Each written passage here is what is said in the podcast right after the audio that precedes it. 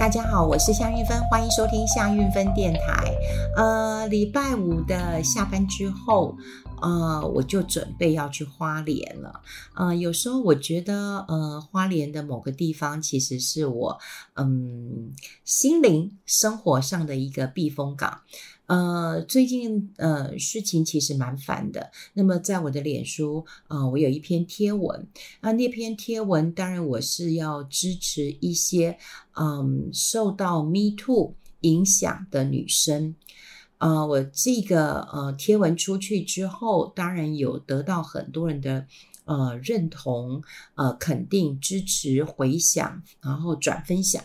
那当然也有很多的后遗症啊。那这后遗症也蛮多的，也就是，嗯，我常常在想一件事情，就是到了我这个年纪，我真正想做的事情是什么？我坦白讲，我希望是一个好的循环。有很多人问我说：“你有没有女儿？你有儿子？呃呃，你你为什么要去声援一个你不认识的呃这个小女生呢？”哈，那我就跟他说：“不管我。”今天是有儿子，或者是有女儿。那事实上，我弟的女儿小汤圆，那那个也像我的，像我的女儿一样一样的亲近。我还有很多的干女儿，我有很多的好朋友，他们有女儿。我常在想，如果这些小女生，呃，她们好不容易鼓起了勇气，说出了当年，呃的伤害，然后呢，发现。没有人理他们，甚至很多人去骂他们。那当然，他们觉得人为言轻，嗯，这个没有什么影响力，也制裁不了坏人。那我觉得我看到了他们的呃痛苦，然后呢，也想到我也年轻过，我也被 me too 过啊。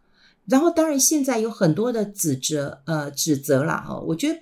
都很不切实际，因为现在有很多人没有经历过，就是说，那你当时为什么不叫？你当时为什么不不吵？你当时为什么没有呃这个告官？你当时为什么没有跟主管讲？你为什么还传赖跟他讲早安晚安？我觉得这些指责都是不对的，因为当发生这些事情的时候，没有人知道你当下会怎么样的反应。即便我在年轻的时候，呃，被骚扰，我也是呆呆的愣住了。你不知道该怎么处理，对，你根本不知道该怎么反应，所以我觉得我有那样的同理心，可以知道这些小女生，嗯的可能出现的一些压力。那我觉得我自己，嗯，有点江湖地位，也该为他们出点声。我也希望，嗯，我儿子或者我的孩子或者我认识的干女儿，也许他们在社会上默默无闻，但是会有一个。呃，一些人愿意去为他们说一些话，因为我觉得我做了这样的一个呃示范也好，或者我甘愿这样做，愿意这样做，我希望带动是一个好的循环。但说实在，是有一些后遗症的。呃，后遗症有一些当然是这个，嗯、人家讲你又不是他们，你干嘛替他们发言啊？什么之类，这个我可以不在乎。但的确了，嗯，会引起了一些主管的不开心。因为呢，我在文章当中呢有提到了无能跟可悲这两个字，那大家都会觉得你是在指我吗？你是在说我吗？好，那其实主管有分很多种，你当下没有处理，那你之后要不要处理？或者是你现在是主管，你要不要处理？你怎么看待这件事情？我都希望是一个启发点，而不是一个指责。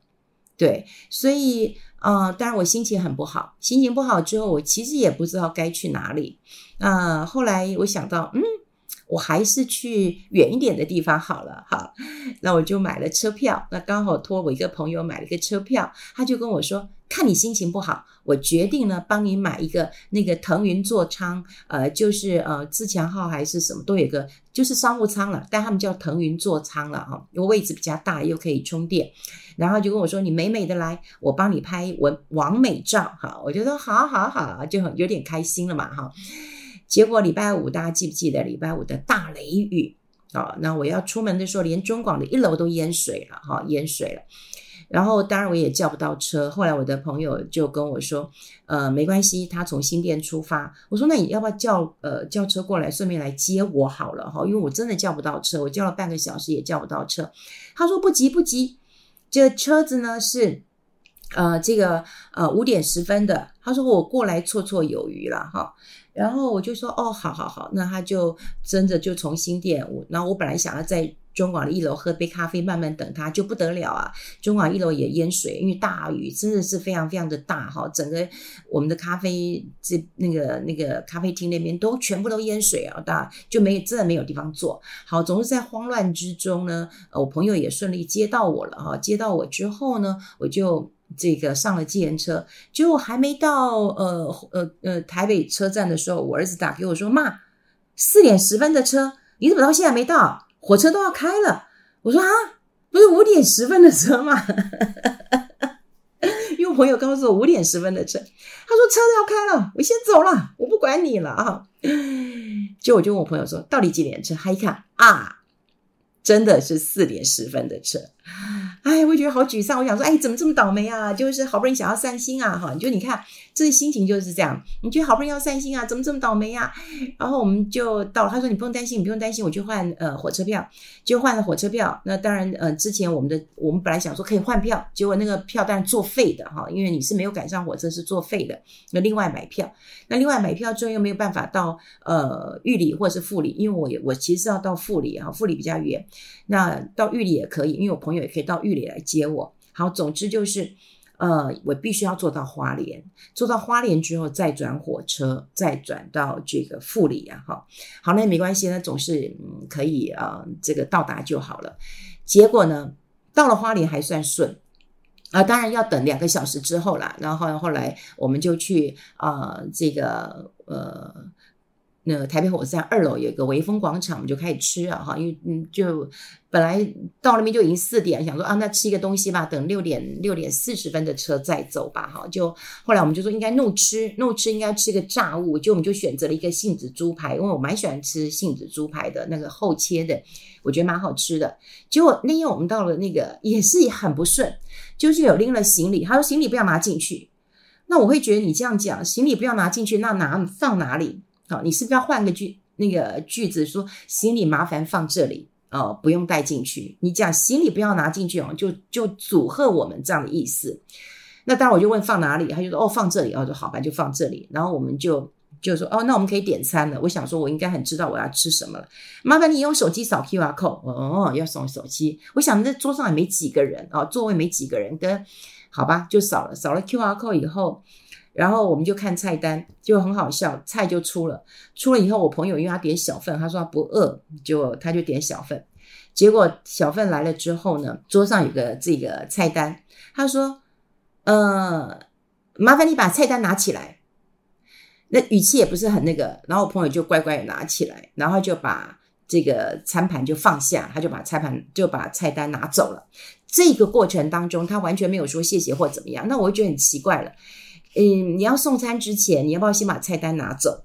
哦，那当然好了，就我们也不忍苛责，但就觉得不开心，不开心就一直来，一直来，一直来。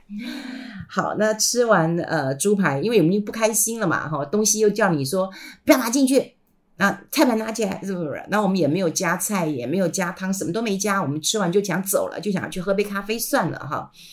后来我朋友就跟我说：“哎，有一个那个二楼，呃，可以喝点呃其他饮料。”我说：“二楼这里不就二楼吗？”哈，我们讲话就开始火气大了。他说：“不是，我说的是 second floor。”呃，然后就好，我们说：“哦，好好好，就走去。”走去那边之后呢，哇，外面排队排了一堆人啊，排了这十几个。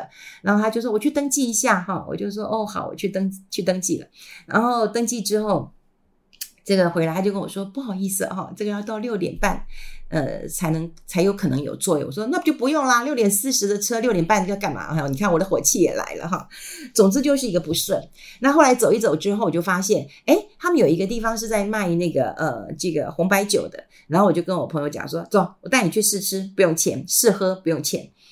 然后我就带他去试喝，就他果然很客气，就开了很多白酒给我们喝。那我们真的喝了蛮多之后，我就跟他说算了啦，我说喝那么多也不好意思，我们就在那边喝一杯好了哈。那他就说，哎，一杯三百五，两杯七百嘛哈。那他就说你要不要买一瓶啊？要一瓶一千二。我想说，哦，好吧，那就买一瓶。你看做生意就是这样。然后我就说喝不完，他说喝不完，我帮你把呃塞子塞回去啊，你们可以在火车上或者到了目的地再喝。我们就说哦也好，好，总之呢，我们就呃上了火车，然后开始到花莲都顺利了。但是我们从花莲再转车的时候呢，呃，开始有状况了啊。第一个火车要等半个小时，那我们也接等，可是很累了啊，因为那时候已经很累了，十一点、十一点了。你想想看，我从三三点多下节目，我就一直在等，一直在等，所以我其实有点累了。然后呢，呃，这个上了火车之后没多久啊，我们等了半个小时，其实也有点久了哈。然后上了火车之后，一直开得很慢，那隔没多久就说。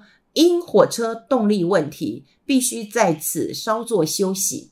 好，好，又休息了。就是我们沿途还有几个小站啊，什么瑞穗啊，什么的这些小站，才能够到这个嗯玉里富里的。好，然后一停停站站，他常常就讲说，哦，因火车动力不足，在必须在此休息。然后请各位稍稍微忍耐。到了广播第四次的时候说，呃，情况要不要保留票根，呃，这个呃，在一年内都可以查询各大呃站务啊，询呃询问票价的问题。我想大概就退票之类的问题，就叫我们保留票根了哈，就讲的坑坑巴巴的。那么到了玉里的时候，然后他就说，因为动力不足，必须更换火车头，呃，我们必须在此暂停一下下。每次他讲暂停一下下，我都觉得啊。又不知道等多久，然后我就跟我朋友讲，我说：“哎，你可不可以就直接到那个玉里来接我们好了？我们就想在玉里就下车了，就因为只差一站，可就要等很久啊！因为你换火车头，我们也不知道换火车头到底要多久嘛，哈。然后呢，我朋友就就就就，就大概就没有听看到我们的 line 哈，没有看到我们的 line，然后就。”隔了一阵子之后，他说再等一下吧，听说快换好了。他说如果你火车头不换，可能那班车没有办法到台东了。他说那我还是在玉里等你们好了。好，那总之就是真的就 delay 了很久啊，delay 了真的我忘了多久，反正大概我们到了已经是隔天的事情了。好，所以我我说的是很多的呃这个不顺，然后你本来就心情不好，你就是要去散心的嘛哈。但我觉得。啊，生活是一种选择。我朋友接到我，其实他等到我们，他等了七十分钟，也就是说，我们大概迟到也快迟到，也耽误一个一个多小时。他一个人，然后就跟站长在聊天，他就说：“我等你们等了七十分钟了。”然后我就跟他说：“现在唯一能够抚抚慰我的，因为我本来想说赶在十二点之前，因为我以前去吃过玉里臭豆腐，我记得好像十二点都还有。”那我就说，现在可以唯唯一那个抚平我受伤心灵的话，就是立刻带载我冲到玉里那个吃臭豆腐，也许我心情会好一点。他就说，玉芬姐，那你心情会更不好了。那个玉里臭豆腐已经改为到晚上只卖到七点了。好，就是有这么多的。不顺，好，那我就去住了，呃，低调民宿啊。低调民宿是我朋友开的，我还很喜欢那里，因为那里非常的很自然，然后很多生态，嗯，很多人都说很简单，但我总觉得在那里就是一种生活简单而美好，然后可以看到一些呃风景。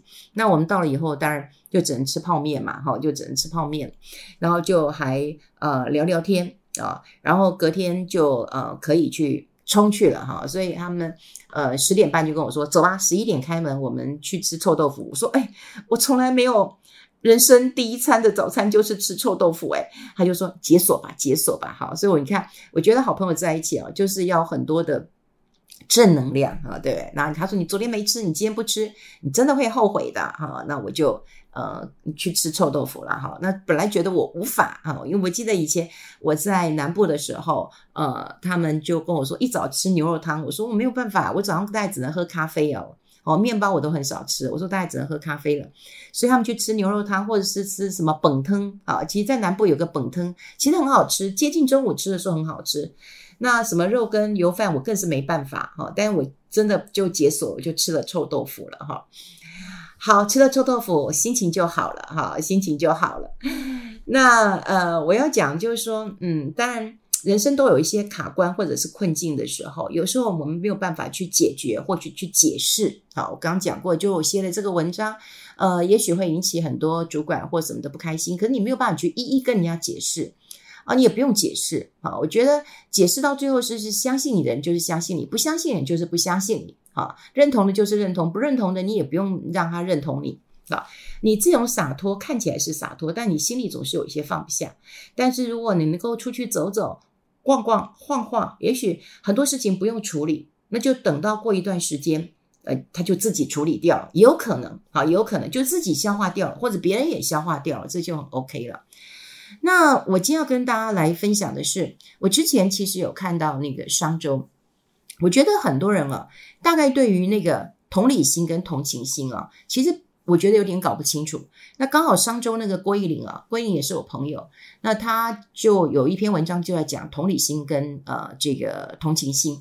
诶，写啊写出来之后，我才发现到说，诶，的确哦，有很多人对于同情心跟同理心其实是很不一样的。我觉得这个社会需要是同理，而不是同情。也就是说，我今天并不是要同情呃被骚扰。呃，这个女生们，哈，当然我我同情他们的恐惧，可是更多是我同理，我知道在那个年轻小的时候不知应退，或者是碰到嗯、这个忽然的事情的时候，你会无所反应，然后最后你会纠结，你会很痛苦，你会气自己的不长进，你气你当时为什么不反应？就像我自己被骚扰过之后，我也是很气，说，哎，我怎么这么这么笨啊？我怎么这么蠢啊？我怎么会？就是逆来顺受，这不是我啊！